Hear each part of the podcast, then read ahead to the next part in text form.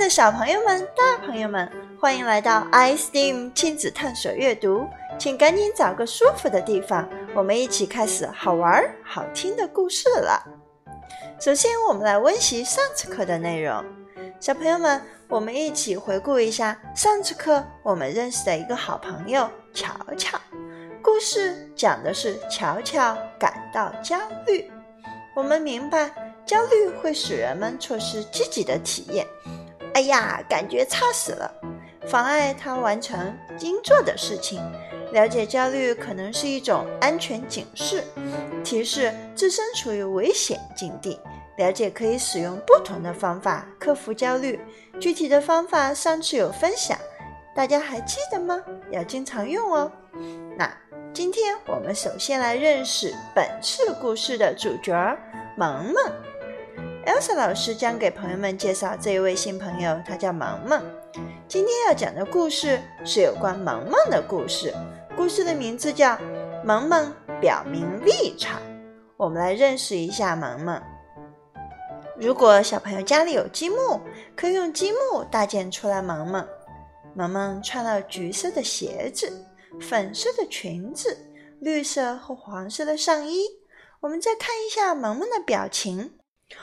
呀，这是怎么了？发生了什么事情呢？嗯，小朋友们，萌萌通常他会顺从朋友的想法，但在这个故事中，他想违背他的好朋友珍珍的想法。去做别的事儿，这让珍珍很烦恼。那小朋友、大朋友们，请拿起故事卡片。萌萌表明立场，第四课故事卡片。这个故事是有关萌萌和珍珍的故事。和爸爸妈妈先来看一看这张图，找到这张图了吗？你们猜一猜，萌萌和珍珍发生什么事情了呢？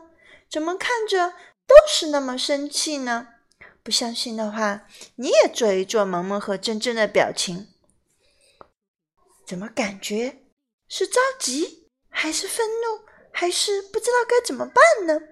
反正呀，两个好朋友的小手就没有牵在一起了，都要碰起来了，朝着不同的方向走去了。好，我们开始故事了。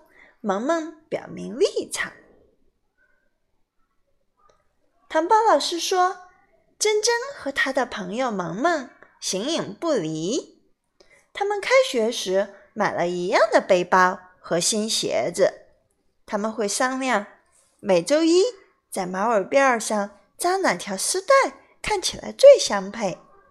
他们吃点心的时候总是坐在一起。”每天一到自由活动时间，他们都会手拉手跑去 iSteam 创意搭建区域，把所有的时间都用来为妈妈搭建礼物。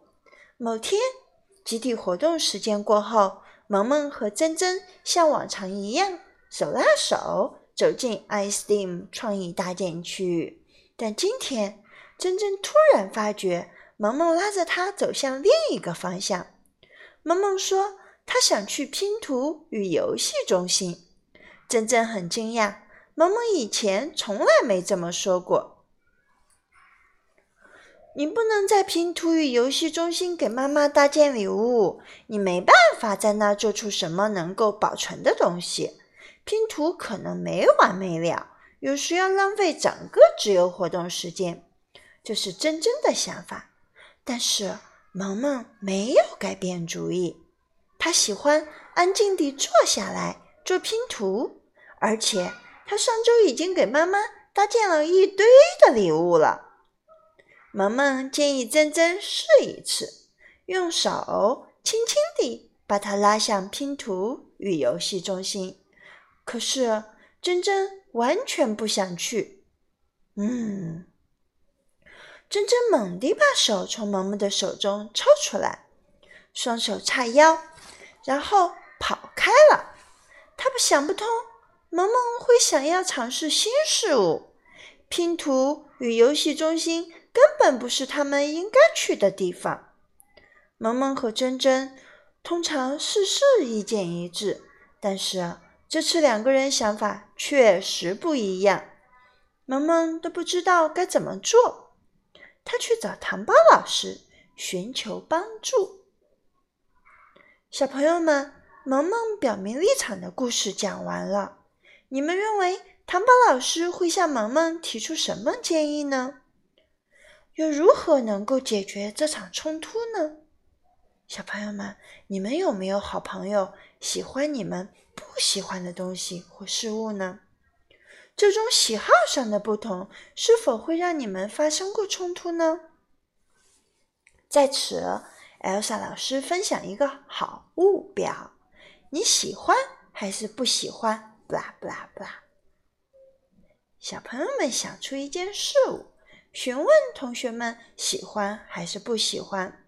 嗯，我们可以选定一个类别，比如说食物，或者玩具，或者动物，或者幼儿园里的东西，家中的东西，或者家人。那今天我们一起来练一下，看，这是 Elsa 老师的好物表。我想到的类别是动物。我在空白处画了我喜欢的动物长颈鹿。那我邀请八个朋友来参加玩这个好物表，并分享自己喜欢还是不喜欢。嗯，我为什么喜欢长颈鹿呢？我我特别羡慕长颈鹿身高特别高，并且觉得长颈鹿身上的皮肤特别性感、特别漂亮。还有长颈鹿，它可以一伸脖子就够到了它喜欢的树叶。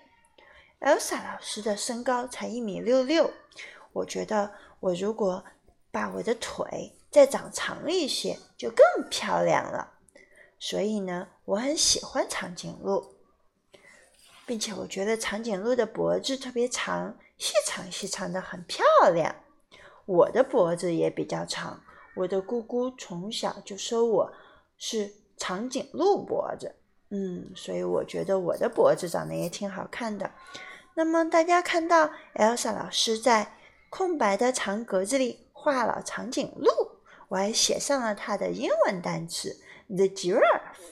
然后下面名称这一列，我邀请了八个好朋友来参与玩一玩好物表。我也想知道。他们是喜欢长颈鹿呢，和我一样喜欢长颈鹿，还是不喜欢长颈鹿？又为什么呢？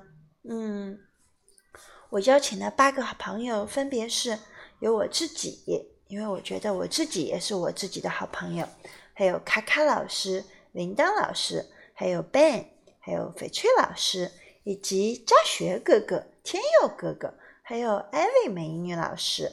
那么还没有调查完。那么，Elsa 老师肯定是喜欢长颈鹿的，所以我就在开心喜欢的表情下面打了勾。卡卡老师他自己就很高，像竹子，也像长颈鹿，他也喜欢长颈鹿。那么，铃铛老师他不喜欢长颈鹿，他没告诉我为什么。Ben 和翡翠老师也不喜欢长颈鹿，还有三个好朋友我还没有问。那么这一次来上课的时候，我就来问他们了。那好朋友们，你们也可以邀请来做一做、玩一玩好物表。那如果是在家自己玩，也可以拿起笔，喜欢就找到你的名字，在第一列打勾；不喜欢就在对应的第二列打勾。八个人回答完毕后，一起来看一看，讨论一下结果。那这可以作为一项理想的亲子活动。那么一家人在一起进行。使用好物表收集一家人喜爱的数据，朋友们，你们是不是已经想好哪一个主题来玩一玩好物表了呢？希望你们玩的开心，从中还能发现，并不是每个人都和你一样喜欢你喜欢的。嗯，如果萌萌来找 Elsa 老师，哦，我就会问萌萌，那真真不和你一起去拼图与游戏中心，你们还是好朋友吗？嗯，我想我们应该还是好朋友，因为我玩过之后，我可以跟他分享拼图与游戏中心的好玩儿，他也可以跟我分享他的好玩儿，这样他也开心了，我也开心了，他也玩到他喜欢玩的搭建礼物，我也玩了我喜欢玩的拼图游戏了。好，那接着小朋友们，我们来玩一玩。你们注意到了吗？萌萌和珍珍这一次有不一样的喜欢，他们发生了喜欢不喜欢的冲突。那如果家中有积木的朋友们，我们来玩这个游戏。每个人用积木拼起自己喜欢或不喜欢的一件事物，并说一说拼的是什么，或者让其他的朋友或家人猜一猜你拼的是什么。并说一说你喜欢或不喜欢的原因。家中没有积木的朋友们呢，可以拿起画笔和纸，选一个主题来画一画自己喜欢或不喜欢的一件事物，并说一说画的是什么，喜欢或不喜欢的原因。嗯，然后聚在一起，大家一分享，哦，我们就可以知道彼此喜欢和不喜欢的是什么了。那拼切结束或者画结束，有没有发现，可能你们喜欢的是不一样的呢？也有可能是一样的。即使大家喜欢和不喜欢的事物不一样，我们也要尊重别人的想法。那今天我们还一起来分享一个词汇，这个词汇是冲突。我们学习的是发生在他人与自己有不同的想法与感受时，冲突的过程就开始了。当冲突发生时，我们要试着去理解和倾听，但也能够坚持自己的想法，在活动中积极出主意、想办法。那你觉得你能做到吗？第六，我们今天到了我们的互动问答的时间。那。